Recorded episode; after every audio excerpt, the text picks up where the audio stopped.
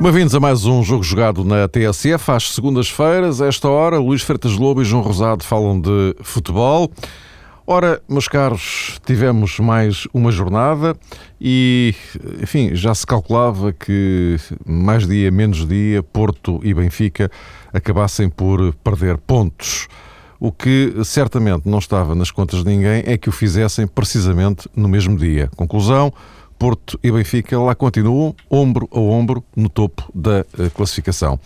Empate do Benfica na Madeira, empate do Porto no Dragão, com o Olhanense, eh, e, e não adiantou rigorosamente nada, nem para um, nem para o outro. Também, mais adiante, iremos falar do Sporting e da situação de Jesualdo Ferreira e lá mais para o final, ainda uma espreitadela ao jogo da seleção com o Equador, que pode ou não deixar algumas interrogações para o momento, daqui a um mês, sensivelmente, em que a Seleção Nacional vai realizar dois jogos absolutamente cruciais para a qualificação para o Mundial com Israel e Azerbaijão. Bem, mas vamos por ordem de entrada em cena.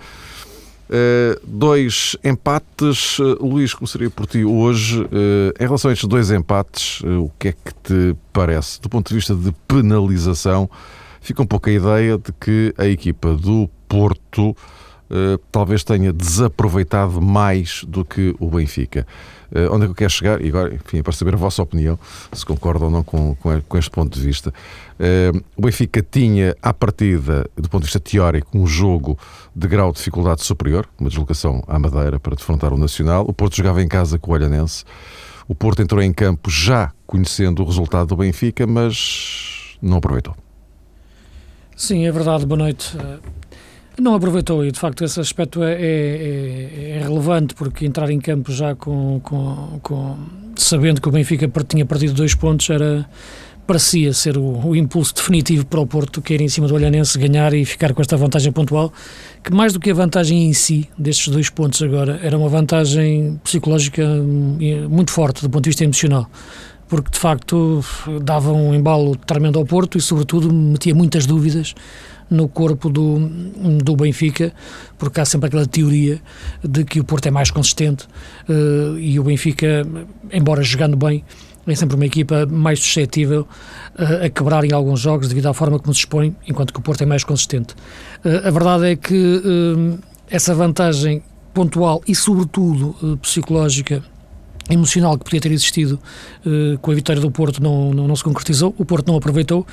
Em dois jogos que eu acho que foram dois bons jogos, o Nacional Benfica e o Porto Olhanense, cada qual nas suas características, uh, como é evidente, e podemos analisar isso, mas parece-me que um dado comum na minha leitura é que ambas as equipas, Benfica e Porto, terão entrado com excesso de confiança, isto é, aquilo que existe e tem existido, esta ideia em torno de, dos dois candidatos de que a diferença é enorme em relação às outras equipas, e é, de facto, e de que até ao jogo entre eles, na última jornada do campeonato, serão meras formalidades, aqueles 90 minutos que terão que jogar durante a semana, ou pelo menos não será suficiente para criar uma diferença, acho que condicionou a forma como as duas equipas entraram em campo, uh, e, portanto, acabou por também condicionar o, o jogo no, no o decorrer, o decorrer do, do jogo. Uh, abrindo também aqui um espaço para, para, a intervenção do João, eu diria que cada jogo teve as suas, as suas especificidades. O Olhanense a defender bem e a marcar um gol muito cedo. O Nacional mais ativo no contra-ataque, na forma como o Manuel Machado mexeu na equipa a meio da primeira parte, ou na parte final da primeira parte, quando entra o Mateus o Diego Barcelos passa a jogar eh, a número 10, acho que ali mexe bem na equipa, eh, mas coloca também aqui uma questão que eu acho interessante, é que as duas equipas acabam por ter neste momento um problema em jogar com dois avançados. Isto é, no caso do Porto, eh, colocou-se definitivamente, na minha opinião, uma dúvida que eu acho que, é, que, é, que, é uma, que tem resposta, que é a dificuldade em Jackson e Liadson jogarem juntos. Isto é, perguntava-se quando é que Liasson vai jogar. É na gestão de Jackson, gestão física e para o jogador não ser sobrecarregado com jogos, ou nestes jogos em que está, vai longo, empate, difícil, adversário fechado, Liatson em campo, dois avançados. O Porto não tem rotinas para jogar com dois pontas de lança. O Vitor Pereira tinha dito no último jogo frente ao Guimarães que a equipa podia rotinar uma nova forma de atacar, há diferentes formas de jogar em 4-3-3.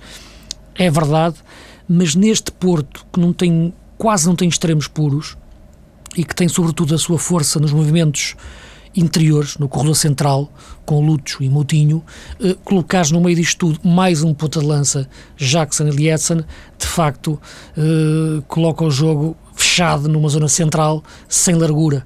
E foi o que aconteceu ontem eh, no jogo do, do Porto. O Porto atacou muito pelo corredor central, onde o Cajuda meteu lá uma série de jogadores centrais, mais 3 metros defensivos, e portanto a equipa do Porto não conseguiu encontrar saídas para a muralha do Olhanense. Do lado do Benfica, eh, curiosamente, o Jesus faz ao intervalo uma alteração eh, que me parece taticamente aquela que leva o Benfica para o melhor caminho, que é, que é quando tira o, o, Rodrigo, o segundo avançado, ou um dos avançados, digamos assim, da dupla de pontas de lança, e mete o Gaeta nas costas. E, a equipa, de facto, tem o melhor momento no jogo, porque é, de facto, quando a equipa fica mais equilibrada. Foi assim que, aliás, entrou em Braga, por exemplo, num jogo de grande dificuldade máxima, e dominou a primeira parte de forma, de forma clara. E ontem estava a dominar o jogo, só que, de facto, a equipa expôs-se em alguns momentos de transição do, do Nacional, devido àquelas alterações que eu estava a referir que o Machado fez, e levou com o golo do, do, do empate. E automaticamente o Jesus, a primeira reação uh, foi instintiva. Foi, ok, vai já outro avançado para o campo, o Cardoso, e faz sair o Orreta, que estava a fazer um excelente, um excelente jogo eh, como extremo, e mais do que isso, tira o Gaetan da zona 10, de, de médio ofensivo, e mete numa ala e passa a jogar com dois avançados outra vez, como estava a jogar na primeira parte, em que o jogo esteve mais, mais partido. Portanto, eu acho que o Benfica tem aqui duas formas de jogar atualmente, uma com dois avançados, outra só com um avançado e o Gaetan atrás, que me faz lembrar algumas vezes o Saviola do primeiro ano, em alguns momentos, na forma como ele entra de trás, e parece-me que essa é a melhor forma do Benfica jogar. Só que condiciona aquela mais instintiva, mais, mais, mais genética, digamos assim, que está no código, no ADN desta equipa do Benfica, que é jogar numa vertigem ofensiva de dois avançados e transições muito rápidas e um ataque muito rápido, que eu acho que ontem acabou por uh, contrariar um pouco aquilo que poderia ter sido o melhor jogo do Benfica, porque é um pouco paradoxal. No melhor momento tático do Benfica, na minha opinião, levou com o gol do empate e isso alterou as coordenadas da forma de jogar do, do, Jesus. João. Há pouco, boa noite, o, o Luís falava aqui um, da beleza que acabou por uh, se notar nos jogos entre o Nacional e o Benfica e o Futebol do Porto e o Olhanense. E eu acho que sim, que isso respeita muito para já a maneira como o Nacional e o Olhanense souberam encarar Benfica e Futebol Clube do Porto. Isso é muito importante na minha perspectiva. Estamos a falar de dois treinadores, eh, no caso Manuel Machado e depois de Manuel Cajuda, que são muito experientes, treinadores com grande rodagem no futebol português e que normalmente não são surpreendidos eh, por estas situações em que está em causa um balanço psicológico. E então era exatamente essa a realidade, ou seja, o Benfica sabia que poderia provocar alguma pressão no Futebol do Porto se fosse capaz de ganhar no Estádio da Madeira. Não se verificou isso. O Futebol do Porto, eh, sabendo do resultado do Benfica, tinha pela frente, digamos que um conjunto de circunstâncias que projetavam uma vitória, não sei se robusta, mas eh, relativamente fácil. E aqui penso que é importante introduzir e tomar como ponto de origem da conversa o trabalho tático, estratégico que foi adotado por Manuel Machado e também por Manuel Cajuda. Isso é muito importante porque, na minha perspectiva, o Olhanense não foi uma equipa inteiramente defensiva no Dragão e o Nacional da Madeira entrou sempre bem nas tais lacunas que o Benfica uh, demonstrou. Ou seja, Jorge Jesus mexeu na equipa, obviamente muito bem intencionado, sempre na expectativa de dar outro apetrecho, atrevo-me a dizer, atacante à equipa, mas do ponto de vista defensivo, o Benfica não era uma equipa, não foi uma equipa eficaz na Madeira. E Manuel Machado percebeu isso. Percebeu que, independentemente dessas mudanças que já foram sublinhadas a propósito da colocação primeiro do Reta e depois de Gaetano na faixa esquerda, a propósito, inclusivamente, da saída, já numa fase final, de Maxi Pereira do jogo, que o Benfica, independentemente dos argumentos que tinha nos 50 metros do Nacional, era uma equipa que não estava devidamente ligada logo a partir de trás. O Luizinho fez, do ponto de vista defensivo, um jogo, enfim, criticável. Uh, Maxi Pereira não se entendeu muito bem com Sálvio. Sálvio, por seu turno, também fez dos piores jogos com a camisola do Benfica, pouco confiante no duelo com, com Marcel, inclusivamente premiável do ponto de vista psicológico, deixou-se envolver, digamos que por determinadas jogadas uh, que foram protagonizadas por um jogador que tem o seu valor, indiscutivelmente, mas que ainda há pouco tempo estava na segunda divisão. Isso para mim foi um facto estranho no jogo, independentemente da bondade das correções que foram tentadas por eh, Jorge Jesus. E eu, a posteriori, numa situação muito confortável, também opino que o Reta uh, não deveria ter saído do jogo tão cedo. Mas lá está, não conhecemos o momento competitivo do Urreta do ponto de vista físico. Se calhar é um jogador com determinadas limitações. Ele acabou por ser recentemente repescado por Jorge Jesus. Há algum tempo não jogava a este nível. Isso pode ter interferido na decisão do treinador. Não faço ideia. Se calhar interferiu.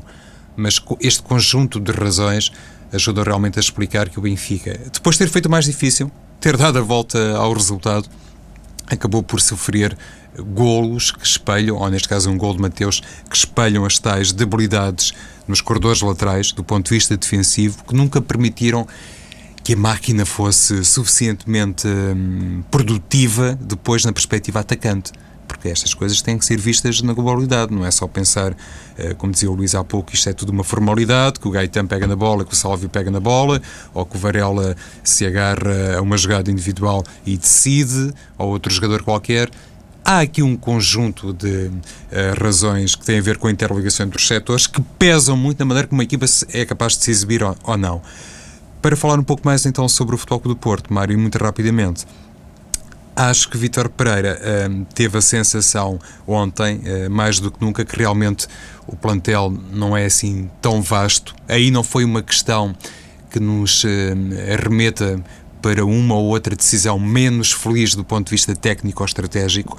Eh, jogadores como eh, Seba foram lançados, o próprio Tozé, jogadores com margem, com qualidade, com nível de progressão, eu sou incapaz de discutir isso, mas o Futebol do Porto não tem realmente no banco nesta altura, ainda sem Rames Rodrigues e por aí fora, digamos que um leque de soluções que lhe permita fazer, digamos que uma mudança no jogo de maneira tão direta uh, assim que o treinador faz uma substituição na equipa. Esse pormenor eh, grande que tem a ver com o plantel, com as características do plantel do Futebol do Porto, para mim notou-se muito na partida diante do Olhanense. Uh, daqui a pouco, e em relação concretamente ao Benfica, vamos tentar fazer aqui um, um link para, para quinta-feira, porque na quinta-feira o Benfica regressa já à Liga Europa, o Porto só volta à Champions para a semana. Mas uh, ainda em relação uh, a este caso concreto do, do, fim de semana, vocês acham que isto é é coisa para repetir, estou a falar destes encalhanços, isto é coisa para repetir, ou isto serve de uh, aviso, de indicador a ambos uh, para tentarem, enfim, encarar as coisas de outra forma, com mais cuidado, digamos assim. Pode, pode-se repetir, mas acho que serve mais de aviso. Uhum. Isto é, penso que as equipas perceberam porque é que isto lhes aconteceu, não é? Portanto, não é algo que, que aconteça fora do seu, do seu controle. Portanto, e penso que o aspecto do excesso de confiança, na minha opinião, na forma como entraram no jogo, eh, foi, foi, foi, foi decisivo. Um, eu concordo com o João em, em, parte em relação à situação das alternativas do, do Porto, sobretudo com a lesão do Ramas e sobretudo também com a ausência ontem do, do Atsu, que ainda está, que ainda está na CAN porque são jogadores de facto que importantes para aquilo que o Porto ontem não teve, que é a tal questão de largura, isto é, jogadores para jogarem nos, nos flancos, frente a uma equipa tão fechada como o Olhanense ontem, é importante alargar o jogo, e Vitor Pereira tocava nesse aspecto no final, no final da partida.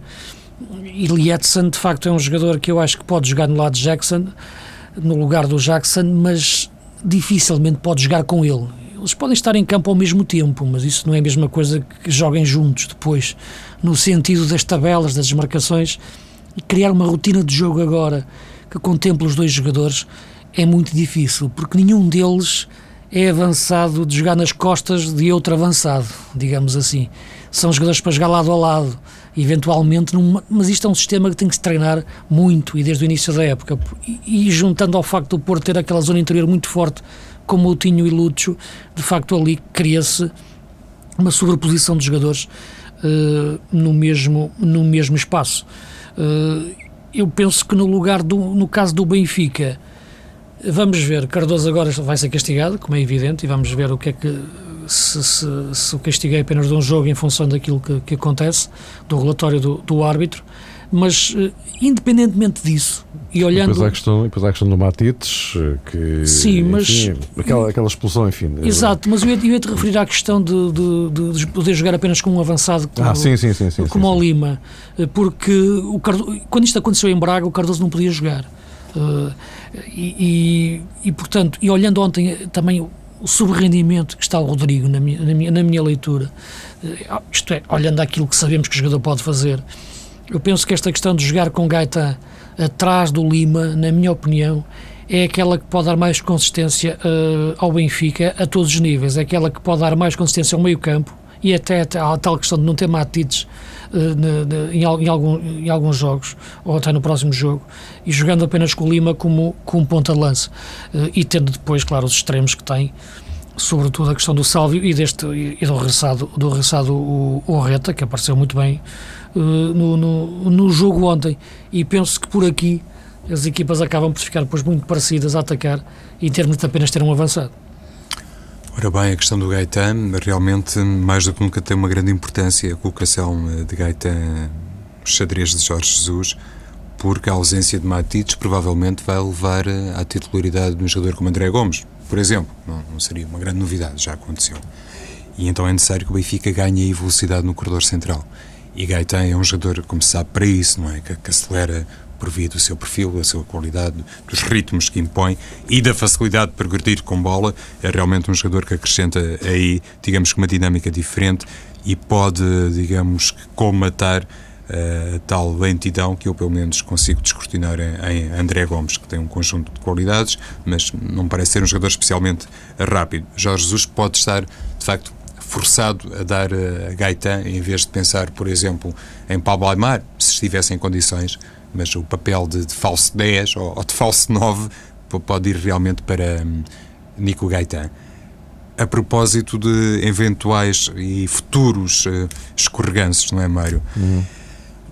Voltamos àquilo que já dissemos aqui há uma semana e há duas. Uh, vamos entrar num período de competições europeias e se tudo isto uh, era projetável, e eu lembro-me todos uh, nos pronunciamos nesse sentido, de que era quase impossível que Benfica e Futebol do Porto chegassem com a mesma realidade ao jogo da, da, da penúltima jornada, mas uh, além dessa percepção que já tínhamos anteriormente, penso que esta questão das competições europeias vai de facto de novo ter um peso, não sei se substancial, mas vai ter um peso naquilo que será depois a produção das equipas no Campeonato Nacional. Luís, não sei se tens mais alguma coisa a dizer, porque senão eu aproveitaria justamente a deixa do, Sim, do João para, eh, para falar do, do Bayer Leverkusen, porque já que referiste essa questão, uh, o Benfica é o primeiro a entrar em cena. O Porto regressa para a semana, só que para a semana o Benfica está em cena outra vez, com, com a segunda mão do, do jogo com, o Leverkusen. Uh, portanto, já aqui, neste espaço de duas semanas, temos o Benfica a fazer dois jogos pelo meio e o, Benfica, e o Porto a fazer um, não é?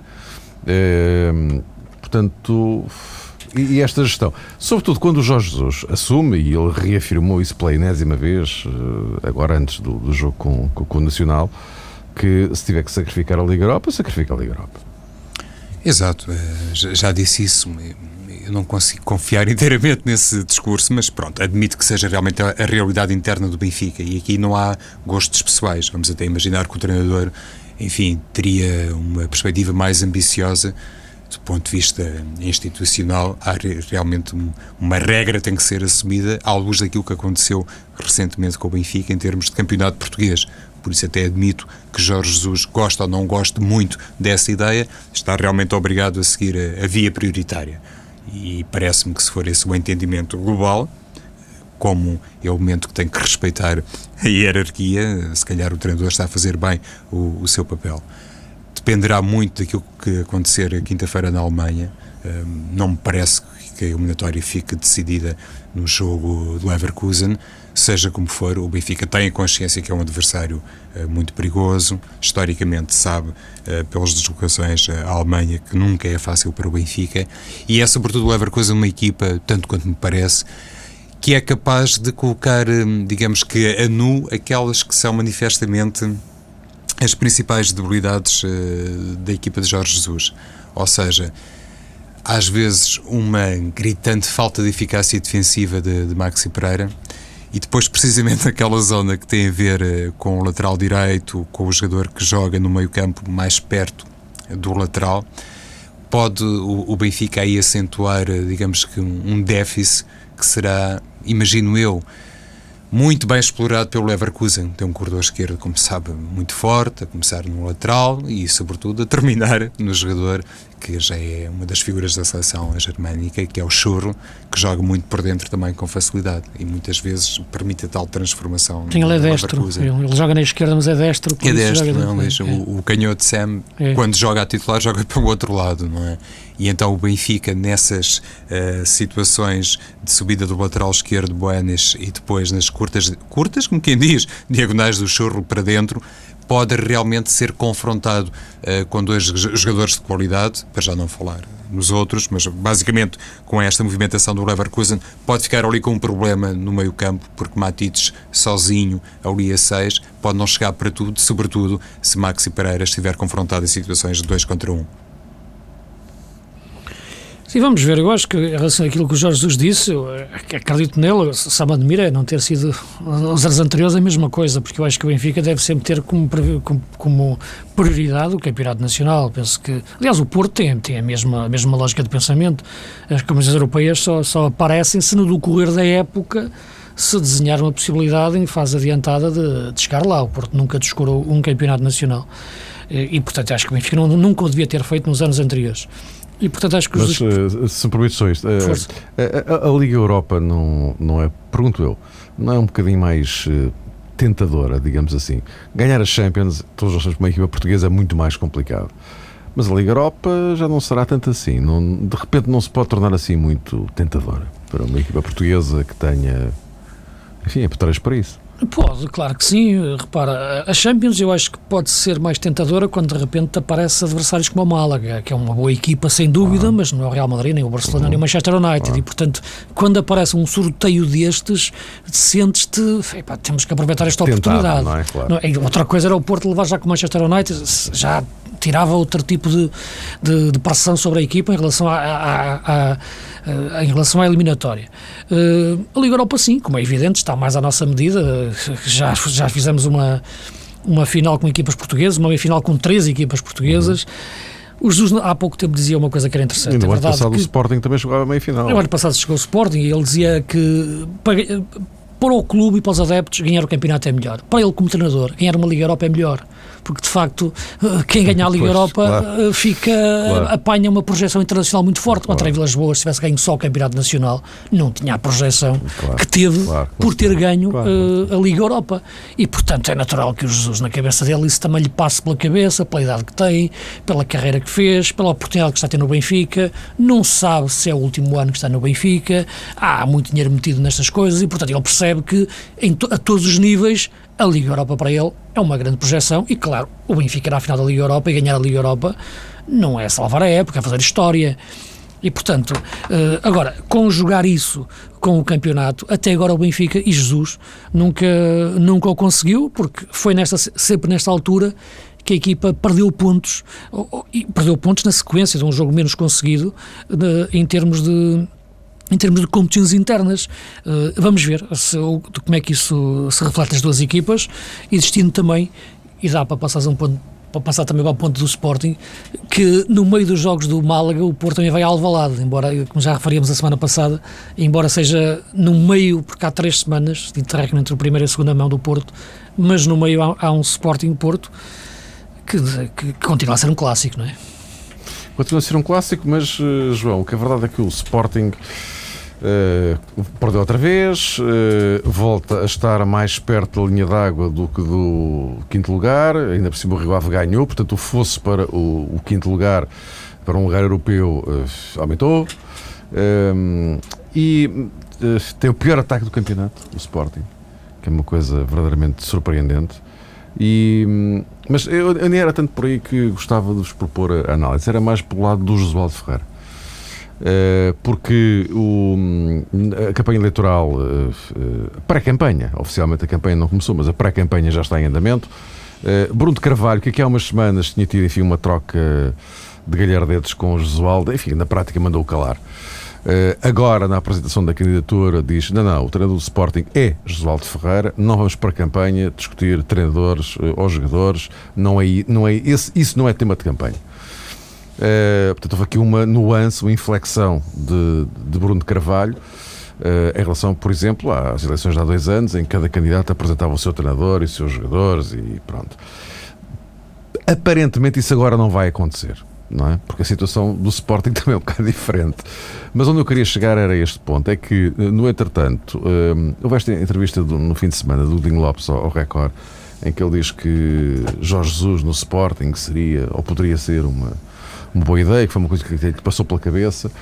Um, quer dizer, como é que uh, a posição de Josualdo Ferreira no meio disto tudo é uma situação particularmente embaraçosa, incómoda ou, ou, ou nada disso? Olha, começando pelo início dessa abordagem, Mário, é, ainda bem que Bruno Carvalho não pediu opinião a Godinho Lopes a propósito do nome do treinador, porque senão não teria mudado a sua postura e não teria escolhido Jesualdo Ferreira. É, é assim, sobre isto já, já nos pronunciámos, eu particularmente no que toca a essa mudança constante de uh, Jesualdo Ferreira, de primeiro manager, depois treinador, depois candidato a qualquer coisa. Enfim, já, disse o, o, que tinha a dizer e, e, mantenho a minha ideia inicial. Acho que não, não deveria ter, eh, enfim, descido na hierarquia, digamos assim, mas, eh, sobretudo, não deveria era Godinho Lopes mudar frequentemente e tantas vezes de filosofia porque isso muitas vezes acontece uh, nos clubes que passam por dificuldades, e é manifestamente o caso uh, do Sporting. O que não é comum é um treinador com a experiência, com a carreira e, e com a personalidade de Jesualdo Ferreira, digamos que ser um objeto no meio de tudo isto. Isso é que me causa realmente, e logo no primeiro momento me causou uh, alguma estranheza, por isso eu, eu nem sequer acreditava, o Luís aqui antecipou aquilo que seria a realidade do Sporting, eu não conseguia, digamos, conceber hum, semanticamente eh, essa realidade, mas ela acabou por eh, se verificar. E hoje o que também se nota é que Jesualdo Ferreira é assim tratado com uma certa falta de elegância, até do ponto de vista mediático. Porque uma das razões que levaram Godinho Lopes a pedir a admissão coletiva dos órgãos sociais era uh, a criação de um clima mais pacífico que pudesse, de alguma maneira, resguardar a equipa para que as coisas, de forma mais serena, uh, sem tantos atritos internos, sem, sem aquele clima de guerrilha, se pudessem processar de forma a isolar mais a equipa de futebol. Então, num jogo em que o Sporting tinha a responsabilidade, para já, de ganhar ao Marítimo, porque também é uma equipa que compete ali com alguma ambição europeia, e tinha a responsabilidade de ultrapassar a derrota em Vila do Conde, acontece que é publicada uma entrevista do presidente de missionário em que ele diz realmente essa coisa espantosa de que estava a ver com muitos bons olhos um, o, o, ingresso de Jorge Jesus como treinador do Sporting e eventualmente já um, equacionaria o regresso de Jesualdo às funções de manager. Eu, eu nem quero falar sobre enfim, o sustento dessa ideia de Godinho Lopes, que supostamente acredita que era coabitável um nome como Jesualdo Ferreira como manager e um nome como Jorge Jesus enquanto treinador. Eu já nem quero falar sobre isso. Eu, ele, Godinho Lopes, tem o direito de pensar que isso poderia ser eh, viável. Mas o que me causa realmente perturbação é que neste momento em que Godinho Lopes aparentemente não tem condições para se recandidatar, ele tivesse lançado esta ideia. Eu olhei para aquela afirmação, Mário, e fiquei com a sensação de que Godinho Lopes já conhece o futuro de Jorge Jesus. Parece que já, já sabe o que é que vai acontecer. E mais do que isso, parece que já tem a ideia de que ele não vai continuar ao serviço eh, do Benfica, que irá para outro clube. E conhecendo-se a maneira como Jorge Jesus trabalha, a sua competência e, naturalmente, a forma mais ou menos fácil como ele encontrará um clube ganhador uh, no seu futuro imediato, seja no Benfica ou não, se calhar com, aquilo, com aquela afirmação estonteante, no fundo, Godinho Lopes um, quis ganhar terreno para um dia poder lembrar, pois estão a ver, eh, Jorge Jesus campeão ao serviço do clube A, B ou C, eu é que tinha razão, era o homem certo para o lado. Luís, a situação de Jesual aqui no meio. Repara, eu, não é uma questão de ter antecipado aquilo que ia acontecer, né? nem, nem, nem, nem ser aquilo que eu acho que devesse acontecer. Aquilo que me pareceu óbvio foi, foi que, que, que Josualdo nunca seria um manager, na minha opinião, pelo que eu conheço do professor, seria um homem de treino e, portanto, faria sentido ir como treinador. E naquele, naquele momento, a situação do Verkautren já era uma coisa por arames e, portanto, isto era uma situação em que o Sporting estava novamente a afundar-se e os Sportingistas estavam-se a deixar enganar outra vez. Eh, e, portanto, em pouco tempo, o Josualdo passou, passou a treinador e, como é evidente, como não tem uma varinha mágica, a equipa não, não, não pode desatar a ganhar jogos e a jogar grande futebol de um momento para o outro tentou organizar a equipa, tentou colocar os jogadores nos seus sítios, mas a verdade é que quando chegou o mercado de janeiro, novamente o Sporting foi incapaz de encontrar algumas soluções que conseguissem reequilibrar, no mínimo, uh, a equipa. E portanto entrou agora num processo, num, novamente num processo eleitoral, que vamos ver onde é, onde é, que, vai, onde é que vai levar o clube. É evidente que o problema do Sporting é, é, é complexo, mas eu penso que se resolve comprando bem jogadores e vendendo bem, Portanto, aí a parte desportiva passa por isso, comprar bem e vender bem e ter ao mesmo tempo um plano financeiro, pessoas competentes a esse nível que consigam uh, estabelecer um, um, plano de recuperação financeira para, para gerir, de facto, a dívida que, que o Sporting tem. Portanto, estas duas coisas bem feitas, pessoas no futebol competentes, pessoas na administração financeira competentes, eu penso que o Sporting pode, como é evidente, ser recuperável como, como clube grande. Gesualdo, no meio disto tudo, eu acho que pode ser uma pessoa importante, porque é bastante competente. Uh, agora, ele já, já percebeu que de início se atravessou demais no, no, no apoio que estava a dar ao presidente, uh, Godinho Lopes, uh, e ouviu o que ouviu do, do candidato Bruno Carvalho, uh, respondeu-lhe, e agora acho que está a fazer o melhor, que é o que devia ter feito desde o princípio, que é estar calado e falar só de futebol e da equipa e porque é que não ganha, porque, porque é que não, não, não produz e, e soluções. Só isso, que é isso que, que eu acho que ele é extremamente competente. Uh, uh, entrar nesta altura no Sporting para ele foi entrar de facto numa fogueira acesa em que ele se pode, se pode queimar e condicionar, como é evidente, o seu, o seu futuro dentro, dentro do Sporting. Uh, em relação à entrevista do, do do presidente eh, Godinho Lopes, penso que é, que, que é inenarrável, de facto, e partilho daquilo que o João disse, porque de facto é, não faz sentido e, portanto, não, não é, é, muito difícil de facto enquadrar, uh, interpretar o que é que pode levar uma pessoa a dizer uma coisa daquelas em relação à questão do, do, do, do Jorge Jesus que até pode ser uma boa hipótese, como é evidente, para treinar o Sporting, mas nunca, como é evidente, num quadro destes, nem, nem isto pode ser dito desta forma. Portanto, isto é uma quebra de lealdade, é uma quebra de, de, de, de é uma falta de responsabilidade, uma falta de noção do que é ser presidente de um clube eh, e em relação a, ao Josualdo Ferreira, a tudo aquilo que é, que é o mundo do Sporting. E, portanto, nesta altura, a posição do Josualdo é uma posição que está fragilizada, como é evidente, mas eu acho que não vai ser colocada em causa neste momento. É? Vamos ter eleições daqui a um mês, sensivelmente. Não é? Eu acho que nenhum, nenhum presidente, nenhum candidato vai arriscar dizer que uh, o primeiro passo a dar é trocar treinador. Portanto, neste momento, o problema do Sporting ultrapassa, como eu já referi, a questão meramente do treinador. Tem a ver com a questão financeira e com a questão do plantel. O treinador depois será uma questão, uma questão a ver uh, em função daquilo que será, será o momento do, do, do clube uh, naquela altura. Penso que Josualdo entrou no, no, no, Sporting na pior altura para ele. Isso parece-me que, que, é, que, é, que é evidente. Meus caros, estamos mesmo a acabar, uh, mas não queria deixar passar em claro o jogo da seleção com o Equador, aquilo correu malzinho. Uh, João, preocupado com aquilo que, que viste?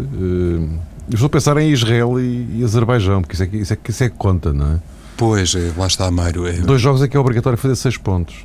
É? Abaixo, abaixo disso, mas, mas pode antes, ser um grande sarilho. Antes de nos colocarmos nesse cenário de ser obrigatório Portugal ganhar, realmente o que fica é que a seleção tornou a evidenciar eh, problemas de antigamente. E Paulo Bento nisso parece que terá falhado a tarefa de correção de, dessas lacunas. Uma seleção outra vez desequilibrada defensivamente, o que é uma coisa estrutural, como é óbvio, uma seleção com muitos erros de concentração, uma seleção com jogadores com pouco ritmo, e agora se calhar vou dizer um disparate, e outros com ritmo a mais, porque faz falta à seleção, de facto, um outro João Moutinho, por exemplo. Eu acho que existe ali uma questão básica de filosofia que tem que ser resolvida a propósito da composição do meio campo da seleção portuguesa, que não tem, de facto, e isto é uma questão sempre clássica, um 10 há, há muitos anos e agora pede muito a João Moutinho e quando o João Moutinho não, não pode estar durante 90 minutos a dar tudo à seleção, a partir daí percebe-se que não existem realmente jogadores com esse nível, hum, vamos dizer assim, de inteligência e de clarividência tática para permitir a tal estrutura defensiva e o tal equilíbrio defensivo que Portugal não tem. E por outro lado, parece-me também que. Hum, Continuamos à espera de uma devida articulação entre Nani e Cristiano Ronaldo. São dos jogadores uh, dos melhores do mundo, manifestamente, mas que na seleção uh, ainda não se entendem muito bem. Luís, os últimos dois minutos são Deus. Eu não, eu não fiquei preocupado, sinceramente, por causa do jogo de, de quarta-feira. É? Eu penso que a minha preocupação é independentemente desse jogo. Isto é, não, não era... Para já o Equador é uma boa equipa e, e, isto, e acho estranho as análises que, que, vi ao longo da semana antes do Equador jogar. Parece que íamos jogar com uma equipa de segunda linha. O Equador não, já é uma equipa da primeira linha de, da América do Sul. Uh, não fiquei preocupado por uma razão muito simples, porque já estava preocupado antes e, portanto, não era por, por nós golearmos o Equador ou eventualmente fazermos um bom jogo e ganharmos ao Equador por 2 ou 3-0 que deixaria de estar preocupado. Eu penso que Portugal tem, tem um problema em termos daquilo que são os chamados jogadores de elite. Eu já o disse durante o europeu, não quero voltar atrás, embora também seja como o João, um crente na qualidade do jogador português, sou na qualidade do jogador português. Acho que nós conseguimos regenerar-nos de facto de uma forma notável, mas uma coisa é encontrarmos bons jogadores para jogar na seleção, outra coisa é encontrar os jogadores que façam mesmo a diferença do ponto de vista daquilo que são as grandes gerações. E o tal número 10, como tu dizes, o jogador médio centro criativo, nós temos falta disso. No jogo com o Equador, eu acho que a ausência do Rui Patrício na baliza, a ausência do Pep no, no, no, no, no setor da defesa foram muito muito importantes. Uh, o, o, Cristiano Ronaldo jogou 60 minutos, saiu, portanto, uh, há aqui várias situações que, que, podem servir um pouco, um pouco, um pouco de atenuantes para o, para o jogo em si, mas penso que os problemas continuam lá e vamos ter tempo para, para falar disso no, quando, quando surgir os jogos, os jogos com o Azerbaijão e com, e com Israel e acho que de facto estamos perante, perante um problema sério no nosso futebol em termos de, de geração. Mas, voltamos a encontrar-nos eh, para a semana, uh, ali pelo meio, mais uma jornada, mas também o recomeço das competições europeias.